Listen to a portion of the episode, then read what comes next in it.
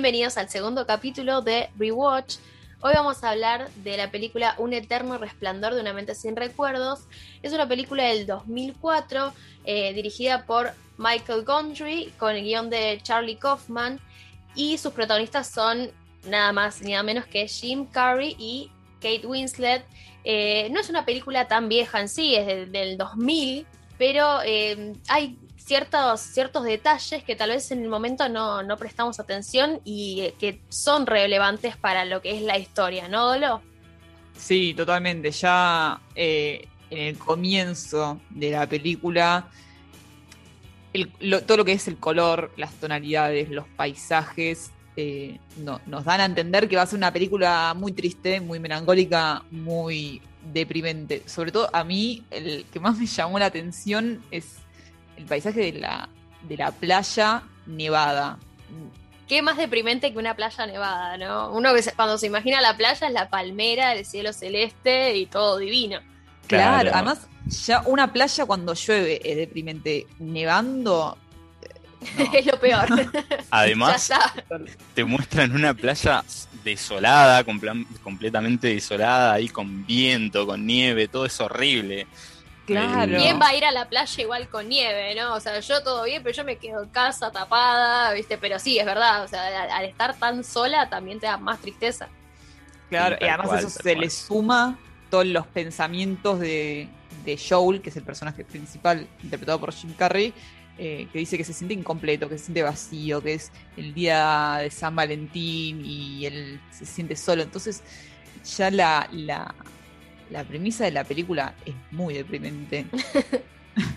Es Sí. para pegarse el corchazo, ¿viste? No la veas un domingo a las 6 de la tarde. No, no, olvídate, olvídate. Además, el, el- al primer personaje que vemos es a Joel y te- lo primero que ves es un tipo muy deprimido, se- una persona que se despierta en una habitación oscura, se, se ve una ventana nada más por dentro entra luz y se ve que hace frío, está vestido, tiene un pijama de hecho de color negro eh, y bueno, un- digamos que en la cara se puede ver que está bastante demacrado también, Mm. Sí. no es su mejor momento que digamos.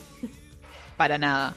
Eh, bien, y también al- hay un elemento muy importante de la película que es casi, se podría decir que es casi un personaje más, que es el pelo de Clementine, la protagonista mujer, interpretado por Kate Winslet, que se puede interpretar como un indicador de la estación en donde se, donde se encuentra la, la relación. Es como una especie de medidor, nos dice, eh, nos indica en dónde, en qué momento estamos de, de la relación, en qué punto mm, cronológico nos encontramos. Eh, la relación empieza con ella con un pelo verde que, eh, bueno, el verde indica primavera, lo que sería el florecer de su florecer, romance. Claro, y ahí, eh, yo esto no sabía, pero el verde también eh, indica renovación, Sí. ¿no? Y antes de que él conozca a Clementine se sentía así, bueno, melancólico, indeciso, vacío. Y Clementine es supuestamente el camino que tiene Joel para dejar atrás esa penumbra en la que él vivió por un montón de tiempo con un futuro eh, que promete aventuras y un futuro más fresco, ¿no? Bien, Sí. el... Perdón, ibas a decir algo, Ivo. No, tal cual como decís vos, ella viene a hacer un cambio, a- viene a darle un cambio a su vida, a una persona que, que ella de hecho describe como que es aburrido, que es deprimido, que es muy reservado. También podemos ver que es, que es mucho más serio que ella Claro. inclusive. Sí. Y después, el- eso sería como el comienzo de su relación cuando se conocen y después pasamos a la etapa del pelo de ella, que es color rojo, indicando el verano. Sería el verano de su relación, un color eh, que evidencia, digamos, pasión, amor, el momento más intenso de la relación, que es donde se refugian los mejores recuerdos de él. Si ven la película van a ver que el pelo es rojo en el momento en que Joe, Joel se da cuenta que él no, no la quiere olvidar. Es cuando están tirados en el lago congelado, él está soñando y dice, creo, ah, podría morir en este momento y moriría en paz. Le dice una cosa así y ahí se da cuenta que no, que no quiere borrarla de su memoria y además el color rojo, como es un color muy intenso, es eh, la esencia de Clementine que no eh, evoca esta intensidad muy particular que tenía ella y de hecho lo perdón eh, lo más curioso hay una escena en la, al principio que ellos están en el tren y ella le empieza a hablar sobre los nombres de las tinturas. Y dice que ella a una tintura roja le pondría amenaza roja, ¿no? Sí. Sí, es verdad. Cuando hablan de que seguramente hay alguien que trabaja inventando esos nombres y que sería el trabajo ideal.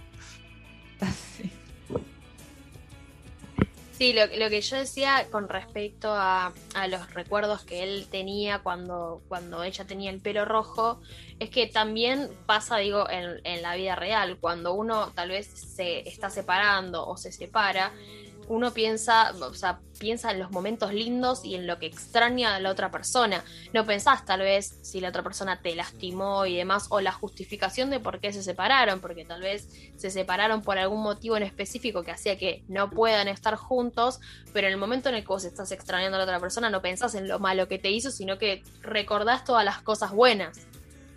Claro, depende de las condiciones también donde hayas terminado, ¿no? Si terminaste como claro. el orto. Claro, no, sí, sí, pero, por supuesto. Pero viste que siempre pasa que, eh, bueno, sí. personalmente me, me, está pasando con una amiga lo mismo, digo, que tuvieron una relación bastante tormentosa, pero ella me dice, yo lo extraño porque yo extraño lo, los momentos buenos. Y, y sí, o sea, y a ver, es entendible, porque no le puedes decir, no, bueno, olvídate de los momentos buenos, tipo, odialo. O sea, la verdad es que obviamente que puede tener esos buenos momentos eh, pero también decir, bueno, pero pensá también por qué se separaron, o sea, por algo se separaron, tuvieron momentos malos y esos momentos malos no se pueden solucionar, no fue una pelea tal vez tonta o algo, sino que fueron cosas por las cuales llevaron a separarse. Sí, tal cual. Exactamente. Tal cual. Eh, justo que vos comentabas, bueno, que comentan ustedes lo de los momentos buenos, algo que se destaca mucho cuando, cuando Joe le recuerda las, los momentos en que mejor estaban en la relación también es cuando Clementine, que, que tiene el pelo rojo, es cuando mejor la vemos también a ella.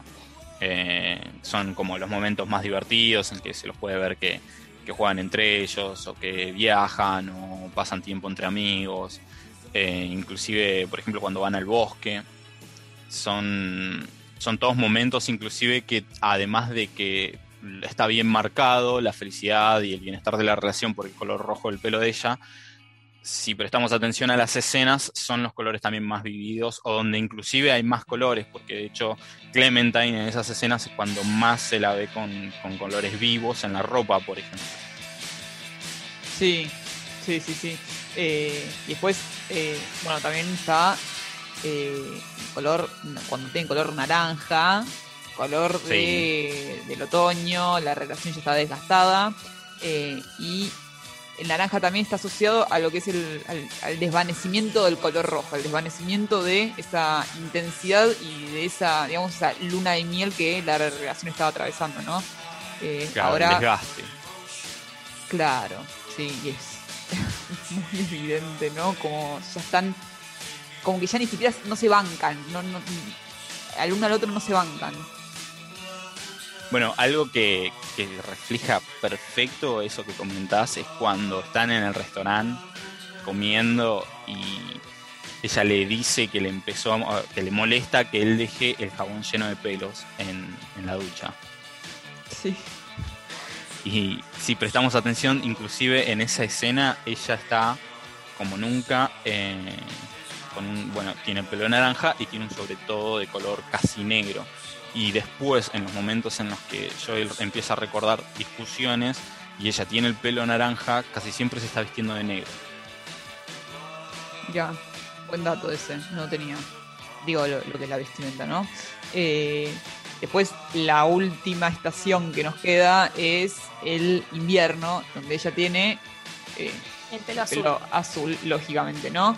Eh, el nombre de la tintura, cuando, bueno, esta escena que decíamos del tren, donde ella nombra, la- le da nombre a las tinturas, dice Blue Ruin, ruina azul. Sí, Cuando ella tiene el pelo de ese color, la relación terminó oficialmente, ella se, directamente ella se olvidó de él. pasa por ese procedimiento donde se olvida y eh, él la va a ver al trabajo y ella está tenida de ese color azul, eh, que va también en, paralelo con la, tristeza de, de Joel cuando se da cuenta que ya la, relación ya se terminó porque ella ni siquiera... Ella ni lo recuerda. Ni lo recuerda a él. Muy triste. Eh, y el invierno, lo que a mí también me parece muy interesante, el invierno por un lado son las plantas secas, cuando las plantas se mueren, pero también es la época de la hibernación. Entonces también se puede leer que su relación en esta etapa está eh, hibernando, no está necesariamente muerta. Y la pista de esto que estoy diciendo de la hibernación está en, eh, en las raíces del pelo de ella, que son como son medio verdosas. Sí. Entonces, también puede ser un indicador de que la primavera se está avecinando. Claro, que ya empieza a irse no, es que, se terminó de una. Exactamente, y empieza todo a florecer de nuevo. Porque es verdad, el invierno, si bien se asocia a, a, que las cosas mueren o se marchitan, en realidad no es que mueren del todo, sino que muchas cosas también entran en un estado de invernación que después cuando pasa otra vez a cambiar el, la estación, vuelven a salir a flote. Claro, y esto también evidencia un poco que la, pareja va a estar, no sé si la palabra es atrapada, pero va, a estar inmersa siempre en, este ciclo de las cuatro estaciones y esto queda claro al final cuando Clementine le dice que en algún momento inevitablemente él va a encontrar defectos en ella y viceversa, ella va a encontrar defectos en él, eh, pero la clave es cuando él le responde, ok.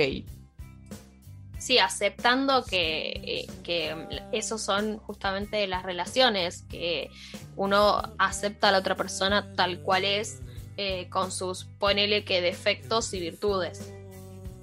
Claro, entienden que eso es parte de la naturaleza de, su vínculo y logran aceptar los defectos del otro y no, no pretende, él por lo menos no pretende satisfacer la, expectativa que proyectaba sobre ella. Sí, tal cual, es, es el punto en el que los dos deciden, bueno, aceptémonos tal cual somos, somos seres humanos, no somos perfectos, eh, aunque bueno, también se repite un poco, al menos en lo que se puede ver al principio cuando él la conoce a ella. Lo mismo que hablábamos en el capítulo anterior eh, con sí, 500 iba a decir eso. Que él como que la también la idealiza bastante al principio. Claro, ese, ese era al punto al, que, al que iba a ir, ¿no? Que juegan con el arquetipo que decía en el, en el capítulo anterior, que casualmente también está en esta película, que es el Manic Pixie Dream Girl Voy a, por si no escuchó en el capítulo anterior, voy a resumirlo rápidamente. Un concepto creado por un crítico de cine que se llama Nathan Rabin, en el cual el personaje femenino completa al masculino sin tener ningún tipo de profundidad y existe únicamente para alentar a este personaje masculino para empujarlo a que consiga su eh, felicidad. Pero el personaje femenino, este Manic Dream son personajes que nunca crecen también están caracterizados por eh, sus excentricidades, sus peculiaridades y por ser descaradas, que son todos elementos que tiene justamente Clementine. Pero la pregunta es, ¿es una Manic Pixie Dreamer? Porque ella logra romper con, con ese arquetipo que se plantea. Sí, de hecho se lo, se lo dice a él eh, o sea, no, es que le dice no soy una Many Pixie Dream Girl, pero como que le dice yo no vengo a cumplir eh, tus expectativas, sino que tengo mis propios, mis propios bardos y mis propios temas como para encima solucionarte los tuyos. Claro, dice, acá justamente tengo el, textual de lo que está diciendo vos.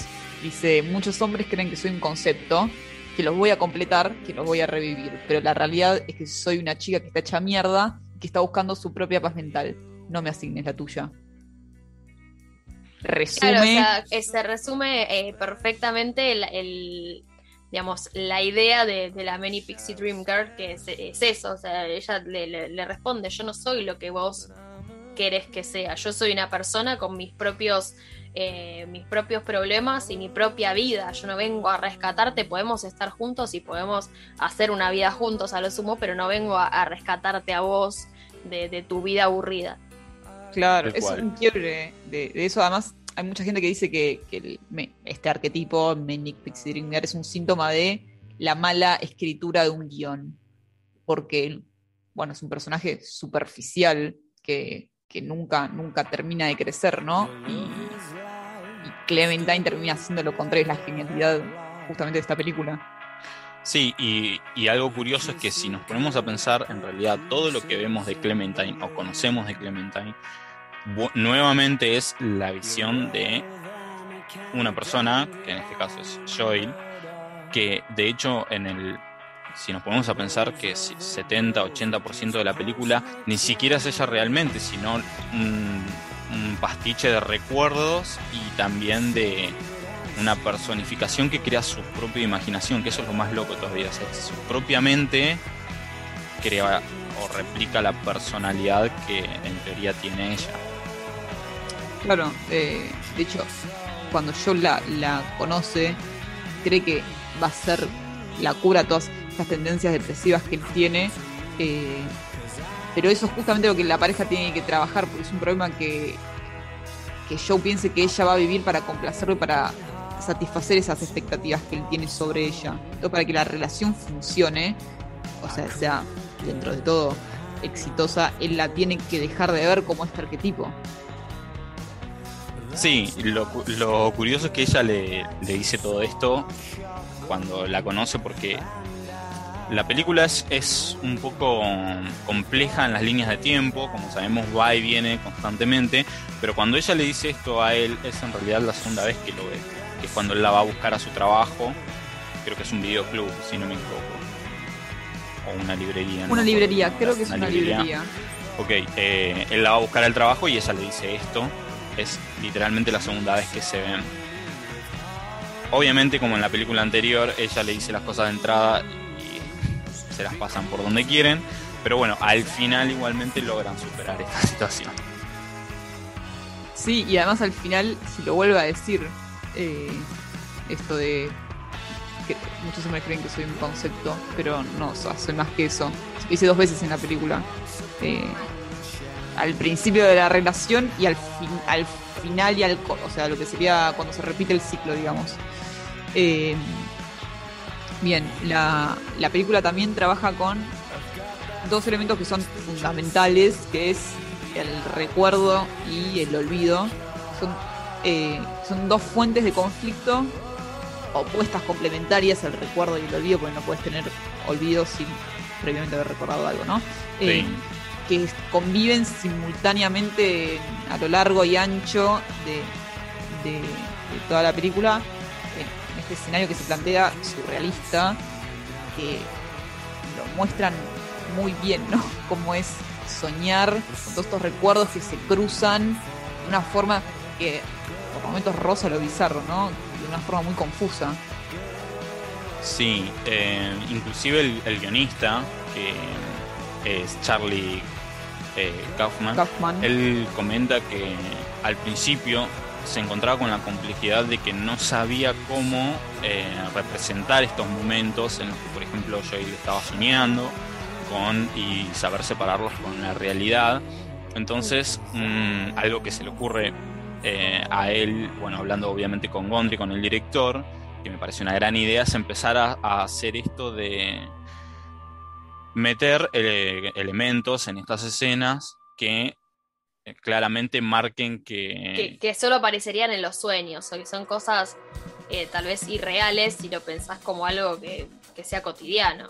Exactamente, irreales e imperfectas. Por ejemplo, algo que no me había dado cuenta en las dos primeras veces que vi la película, eh, y ahora sí lo vi, es que cuando él, por ejemplo, discute con ella, la noche que discuten fuerte, digamos que ella choca el auto y, se va de su departamento, él la, empieza a perseguir con el auto por la calle y si uno presta atención, Clementine está caminando con una sola pierna, le falta una pierna.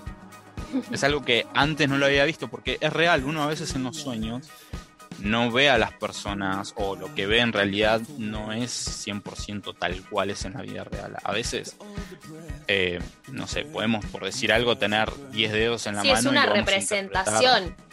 Es una representación de lo, de lo que uno cree en realidad. Antes hablábamos de, por ejemplo, que a veces uno dice, eh, uy, soñé que estaba en, no sé, en la casa de mi amiga. Pero en realidad, si vos lo pensás, como fue representado en el sueño, no era la casa de tu amiga, porque la casa de tu amiga tiene paredes blancas y esta casa tenía paredes verdes. Y vos decís, no era tu amiga, pero en tu realidad del sueño era la casa de tu amiga.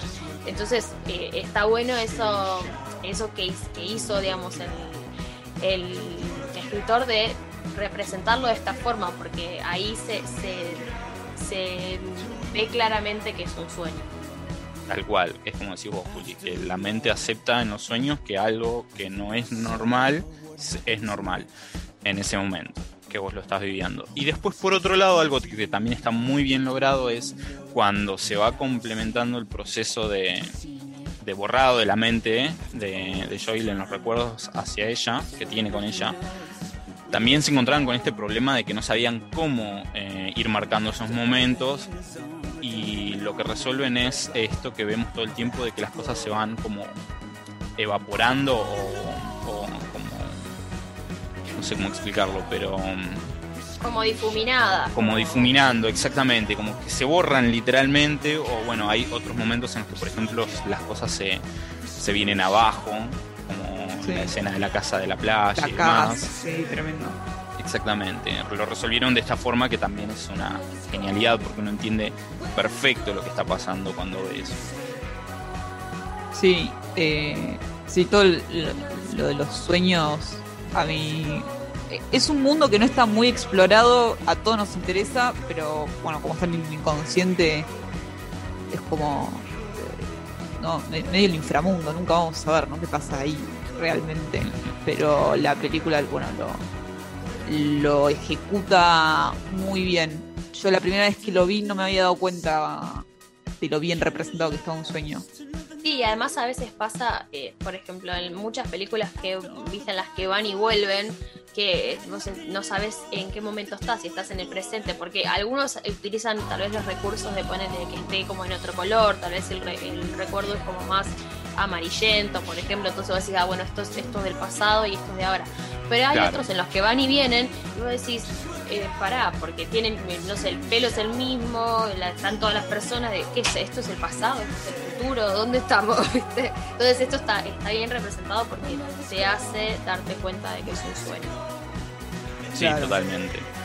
Eh, otra cosa que bueno que me gustaría que hablemos más allá de lo bien representados que están los sueños es el tema de la de cómo trabaja también la mente de una persona porque cuando cuando Joel va borrando a Clementine todo lo que vemos en realidad es lo que está pasando en su cabeza de hecho las personas con las que él interactúa se relaciona inclusive cuando aparece Clementine cada tanto le recuerdan que todo es producto en realidad de su mente, que es el mismo y que a veces se hace una pregunta y se la contesta. Y mm, algo curioso es que, por ejemplo, por momentos, eh, él que es una persona muy tímida y muy retraída, eh, se hace preguntas que, que es como que lo incomodan o que se eh, le cuesta responder también. Por ejemplo, cuando están en la casa al final, cuando ya la está por borrar por completo, digamos, o la están por borrar a ella.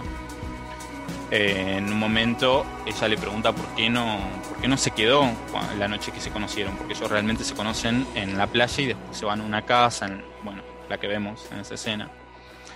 Ella en un momento le dice que va a ir a buscar algo para que tomen y él aprovecha esa oportunidad en que ella a la primera que se va sale corriendo por la puerta. No sé si se acuerdan de eso. Sí, sí, sí, sí. Eh, está el- más o menos al final de película. Claro, Es- bueno, ella en ese momento le, le dice, ¿por qué no te quedaste esa noche? Y bueno, él, él le responde, pero en realidad no es ella la que le está preguntando, es, es él mismo que se está haciendo esas preguntas de por qué se comportó así, por qué es él así, que son cosas que, que tiene bien escondidas adentro y que en, otro, en otras circunstancias no, no se anima a contestar. Sí, además, bueno, en nuestros sueños muchas veces florecen todas estas eh, peculiaridades de nosotros que están como muy enterradas y que no queremos sacar afuera, ¿no? Eh, y bueno, obviamente se mezclan con otros elementos, se vuelve todo un mundo muy surrealista. Sí, totalmente. Bien, algo también que, que quiero señalar que es muy importante, ninguno de los tres personajes, Joel, Clementine y Mary, que interpretado por Kristen Dunst, ninguno de estos tres personajes, que son los que se someten al procedimiento en la película, tienen éxito justamente con, con el eh, procedimiento. El olvido, claro. Los tres eh, siempre tienen anclado en lo profundo de su cabeza eh, ese vínculo con la persona que decidieron olvidar. Entonces, creo que una de las cosas que plantea la película es no importa lo duro que, lo fuerte, lo duro que trates, no vas a poder borrar lo más, lo más profundo de tu naturaleza, ¿no? Claro, y que además también las, las relaciones o, tus vínculos eh, afectivos también te, forman a vos como persona. Entonces, eh, borrar esos, esos sentimientos o esas relaciones, ya sea con pareja o amigos y demás, eh, es borrar también parte de tu identidad. Claro, estás borrando una parte de. Por más que la relación haya sido quizás una mierda, ¿no? Eh, borras. Vos, cuando estás en un, con un vínculo con una persona, creces un montón porque te encontrás en un, en un, digamos, en un estado que no es el estado, digamos, natural cuando estás solo, ¿no? Eh, entonces borras eso y estás borrando, es como que estás, estás teniendo como un retroceso mental, ¿no? Porque con esa persona... Sí, además aprende a conocerse a sí mismo también. Claro, es como lo que siempre dice que de los errores se aprende. O sea, más allá de que vos tal vez no consideres que la persona es un error, pero tal vez la, la relación no fue lo que esperabas o no fue lo, no, no prosperó como se suponía que. Pero vos también de esa relación aprendiste tal vez ciertas cosas que te ayudan a futuro a no solamente a tener tal vez una nueva relación, sino a, a, vos como persona. Digo, muchas eh, cuestiones de tu pasado se ven reflejadas hoy en lo que sos. Entonces, eh, borrarlo eh, no, es, no es mejor, porque además, como decía Dolo antes, la realidad es que eh, suena cliché lo que voy a decir, pero al final medio que el amor termina triunfando porque las personas se terminan encontrando, por más de que intentaron borrarse la memoria, terminan volviendo a las personas que intentaron borrar. Entonces, inconscientemente, vos seguís buscando a esa persona. Sí, totalmente. El mensaje es, para mí es ese, que como dicen ustedes, no hay que renegar de nuestro pasado porque es lo que nos forma como las personas que somos hoy. Y de hecho, cuando ellos, eh, como decís vos, Juli, vuelven, o sea, esto de que se, vuelve a, se vuelven a reencontrar, sería como decir que el pasado también nos prepara para nuestro futuro, que es de hecho lo que va a pasar, o sea, la relación vuelve a empezar y bueno, ya, ya sabiendo cómo son cada uno y lo que vivieron o lo que les pasó, posiblemente lo que venga pueda ser diferente gracias a eso. Sí, y además, eh, uno quizás, bueno, no en la vida no, pero en la película evidentemente lo muestran así, vos puedes borrar el recuerdo, pero no vas a poder borrar el sentimiento, ¿no? Eh, de hecho, ellos cuando están en el tren, que es después de que se hayan borrado de su memoria, eh, ella le dice, yo te, conozco a algún lado, entonces evidentemente hay algo que sigue latente muy en lo profundo. Sí, sí, de hecho, también cuando, bueno, se conocen en el tren, pero ya de antes de que suban al tren, que vemos escenas como por ejemplo cuando, cuando hablan en la playa o cuando él está en la estación esperando el tren y ella está en la misma estación, lógicamente, están a una distancia bastante importante y ella de alguna forma es como que lo busca, como que... Y, él, bueno, también quiere acercarse a ella, de hecho lo, dice en la película, pero por su personalidad eh, resguardada es como que, bueno, no, no puede hacerlo. Pero los dos se están buscando, es como que los dos quieren acercarse. Es que eh, los sentimientos siempre quedan, digo, nos estimo que les ha pasado un montón de veces que tal vez vos pensás en alguna conversación o en algo y no te acordás específicamente de lo que dijiste o de lo que dijo la otra persona, pero te acordás de las, de las sensaciones. Vos te acordás que en esa pelea te sentiste mal o te eh, sentiste bronca o te digo, no te acordás de las palabras exactas o no te acordás tal vez de exactamente lo que, pero el sentimiento que tuviste en la pelea o en un momento de, de- de felicidad porque tal vez pasó algo muy bueno, te acordás el sentimiento. Sí, pasa todo el tiempo. Sí, Tengo una muy mala memoria, pero me acuerdo de la, la esencia o la idea de lo que la persona me estaba diciendo y cómo me lo estaba transmitiendo, ¿no? Es muy importante eso. Bueno, eh, me gustaría que remarcar, no sé cuál es su opinión personal, pero para mí no es una película ni, ni de amor, ni de ciencia ficción, ni de, ni de memoria. Creo que en realidad lo que la película trata, y es, y es lo que estamos diciendo ahora, es que es, es una película sobre relaciones, relaciones entre personas. Sí, además también, eh, digamos, te invita como a, a filosofar, si querés, porque te, te pones a analizar estas cosas de, de los recuerdos, de la identidad de cada uno. Sí, totalmente. Y, y bueno, justo que hablas de filosofía, además es una película que te invita a pensar o que por lo menos la primera vez que la, la ves te vas a quedar como un poquito maquineando en tu cabeza sobre Claro. cosas de la vida.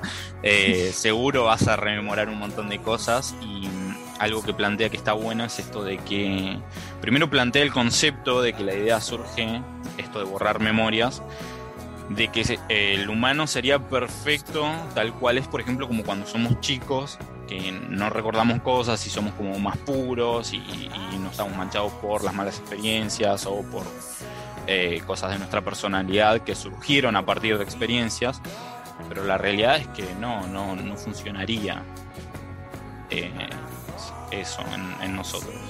Es que por algo tenemos todos un proceso evolutivo eh, de pasar de ser niños, en los cuales eh, obviamente al, no tener tal vez muchas experiencias de vida somos más como una esponja, de que vamos absorbiendo todo lo que vivimos y con eso nos vamos formando, pero necesitas pasar por esa, por esa etapa de, de niñez, adolescencia y demás para formarte como persona. Si vos decidís borrarte la memoria, vas a tener 30 años, pero vas a tener el digamos la cabeza de un niño, que no digo que esté mal, digo, a veces uno dice, me gustaría ser un nene y no preocuparme por nada y, estar eh, digamos, si- sin preocupaciones, pero la realidad es que uno tiene que asumir la responsabilidad como, como ser humano de que vos tuviste una vida y que tu paso por la vida, además de marcarte a vos, marcó a otras personas.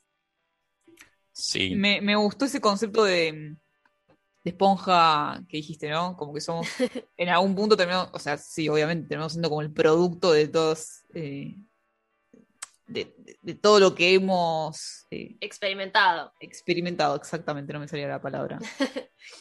Sí, sí, es que, bueno, de hecho, viste que siempre dicen, por ejemplo, lo- lo- los nenes es más, o les es más fácil, por ejemplo, aprender un idioma cuando sos chico que cuando sos más grande, pues, digamos, ese ejemplo está siempre, viste, pero digo, también pasa con las experiencias de vida, La, Sí, la aprender a andar en bicicleta también, ¿no? también, también Una es- persona, yo he visto gente grande tratando de aprender a andar en bicicleta y la verdad que es desastroso, ¿no? Y un niño estás un par de días y ya está, listo. Sí, y es que verdad. Yo creo que de niño eh, tal vez lo que te da más miedo es tal vez caerte de la bici. Es como, bueno, eso es lo que te da un poco de... Ya de grande también, va, más allá de que podés tener miedo a caerte, también pesan otras cosas. El qué dirán, uy, mira, tengo 30 años y no sé andar en bici, uy, mira, me están enseñando uh, la vergüenza, decir, uy, mira cómo me, cómo me miran, que me caigo, qué sé yo. Digo, hay un montón de cosas que te pesan mucho más al aprenderlas de adulto que de chico que no, no, no ves ese, ese contexto. Sí, tal cual. Tal cual. Igualmente esto de, de querer borrar también es, es una cuestión... Está en nuestra naturaleza ser como extremistas cuando la estamos pasando mal, porque sean sinceras, todos tuvimos una experiencia en el que, en el que estuvimos de- seguramente devastados y, Sí. y nos hubiese encantado volver un poquito el tiempo hacia atrás a cuando ya no, no estábamos así. Y Claro, esto de sí, ¿por qué borrar no, la no memoria... conocerlo porque, o conocerla, decís, no, no, ojalá no hubiese Exactamente. pasado. Exactamente, deseas que no hubiese pasado, o sea, una maquinita del tiempo. Bueno, acá la película te ofrece otra opción, es un poco eso, eh, pero bueno, borrando la memoria. Bueno, esto que decís, justamente cuando yo empecé a ver la película, eh, dije, me pregunté, ¿no? Si yo lo haría. Dije, al principio era como, sí, un sí rotundo, ¿no? Si yo quiero olvidar a alguien, me someto a ese Eso les quería preguntar, ¿lo No, yo no sé si lo haría. O sea, la, realidad es que tal vez en, el momento de bronca se te pasa por la cabeza. Pero si lo pensás, eh, eh, o sea, si lo pensás en caliente, tal vez sí. Pero si lo analizás en frío, es como son experiencias de vida. O sea, yo igual tengo como bastante esa, esa filosofía de, tratar de, como decir, bueno, lo que pasa, pasa por algo eh, y que tengo que aprender de eso. Eh, pero yo no, no creo que lo haría. O sea, de nuevo, tal vez si me pasara algo muy grosso y estando en caliente, puede ser. Pero ahora pensándolo en frío y diciendo, che, vos lo harías, la verdad que no. No, yo, a ver, como te decía al principio, dije era un sí rotundo. Pero la película, a ver, te está mostrando tres casos que ninguno es exitoso. Entonces, evidentemente, tiene una falla el, sistema. Y bueno, como, como decía Juli, eh, uno en, uno en caliente no debería tomar ninguna decisión, primero que nada. Es creo que un mantra que nos tenemos que en el que nos tenemos que interiorizar, no, no tomar decisiones en caliente. Y después, esto que, decía Juli, ¿no? En, frío analizás la situación y creces un, montón. Porque uno generalmente crece las situaciones que son una mierda, no, no creces en, los momentos. No, lógico, lógico. Eh, es que de hecho, es como decís vos, Dolo, la, la película te lo está mostrando con tres casos. En realidad, toda la película te está diciendo que siempre en, en cualquier situación de nuestra vida vamos a tener altibajos, pero que por horrible que sea el momento que estás pasando, se puede seguir adelante, que es lo que los personajes no contemplan y, bueno, y toman esta decisión más Clementine, que es la más impulsiva, en realidad Joel lo hace a consecuencia de que ella lo hizo primero, de hecho se lo remarca todo el tiempo. Pero... Sí, también es como la salida fácil, como, viste, lo, lo, lo más cómodo en este momento que la estoy pasando mal es ir y borrarme la memoria no, no pensabas en, las consecuencias tal vez que puede traer aparejado. No, totalmente. Yo también lo pensé, pero es la misma situación, o sea, creo que depende, más allá de que sé, y estoy diciendo esto, de que siempre se puede salir adelante, también reconozco que soy un ser humano. Depende en qué momento de mi vida se me plantee la situación, claro tal vez, y suelo ser bastante impulsivo, tal vez en un mal momento sí te digo, venga ese borrado de memoria, eh, pero no, también trataría de evitarlo. Bien, eh, ¿hay algo más para plantear? El tema de la música. La, sí, la musicalización de la película es una, una otro complemento muy importante. Eh, excelente para mí. Algo curioso igual es que, quiero remarcar es que casi todo el soundtrack es instrumental, eh, a excepción de bueno la canción que escuchamos al final de Beck, seguro se acuerdan. Que casualmente se llama Everybody's Got to Learn eh, Sometime. En algún momento todos tenemos que aprender. Esa misma. A excepción de esa, el resto es instrumental y lo curioso es que, a pesar de que la música es hermosa, es hermosa siempre igual tirando un poco hacia abajo, eh, algo que se puede notar es que está compuesta de una forma que al escucharla sentimos que la música va en retroceso, como si se estuviese rebobinando. No sé si me explico, como si fuese de más a menos. Sí, sí, sí, sí. Se entiende Sí, es, es el sonido como si algo estuviese rebobinándose justamente. Sí, totalmente. Que la verdad que es bastante curioso e interesante para, para prestar la atención porque va en, sintonía con la película todo el tiempo. Algo que bueno, nosotros siempre estuvimos hablando ahora eh, de la película de forma digamos lineal pero no nos olvidemos esto de que la película en realidad son saltos en el tiempo constantemente. Sí, va y vuelve. Sí. eh, está relatada de, de, de atrás hacia adelante. O sea, digamos que empieza con el final y después retoma nuevamente el final. Sí, es. Eh, la verdad que la línea del tiempo es muy hermosa y lo más importante es que se entiende, ¿no? Porque Está muy bien manejada, claro. está porque es complicado el tema de la línea de tiempo. Yo justo hace poco vi Tenet de Christopher Nolan y no, Sí. se son, no sé si vos la entendiste, yo la vi, no entendí una mierda porque son dos líneas de tiempo, una va para adelante, la otra hacia atrás, son dos cosas que es muy complicado de entender, la verdad. es- y- Es difícil hacer llevar la línea de tiempo en ese tipo de cosas, algo que, bueno, Christopher Nolan igual ya, ya viene haciendo, por ejemplo, Tiene un con fetiche Inception. con las líneas. Sí, tiene un fetiche con las líneas de tiempo. Tal Christopher Nolan. Sí, es un, Sí, es director el- complicado. El, el memento. Bueno, El memento, Memento, está logrado muy. Bueno, ya no estamos yendo de tema, ¿no? Pero se logra muy bien todo el tema de la línea de tiempo. Y en esta Eterno Resplandor una mente sin recuerdos también lo, está muy bien logrado. Totalmente. Para los que quieran escuchar eh, este soundtrack que les estoy comentando y, si quieren notar lo que les estoy diciendo, el que compuso toda esta música se llama John Bryan. En el soundtrack igual si lo buscan en las plataformas lo van a encontrar sin problema. Y justo todo lo que estabas nombrando, bueno, también a Memento y a Christopher. eh, otra curiosidad que quería remarcar que me trajiste vos a la memoria es que cuando salió Memento, eh, un poco antes de esta película, eh, por un momento el director Gondry quiso, quiso cambiar todo en la película porque sentía que no estaba siendo original esto de las líneas de tiempo. Ah, mira. Es otra curiosidad, sí. Qué casualidad. dato de color. Tal cual, pero bueno, lograron por suerte convencerlo de que siguiese así eh, los productores porque les, les encantaba lo que venían trabajando y lo que estaban por, lo que estaban logrando con la película. Bueno, hemos llegado al final de este episodio. Mi nombre es Iván Castro, junto a Julieta Dascoli y Dolores Iraola hicimos otro episodio de Rewatch. Nos vemos la próxima semana en un nuevo capítulo para analizar otra película.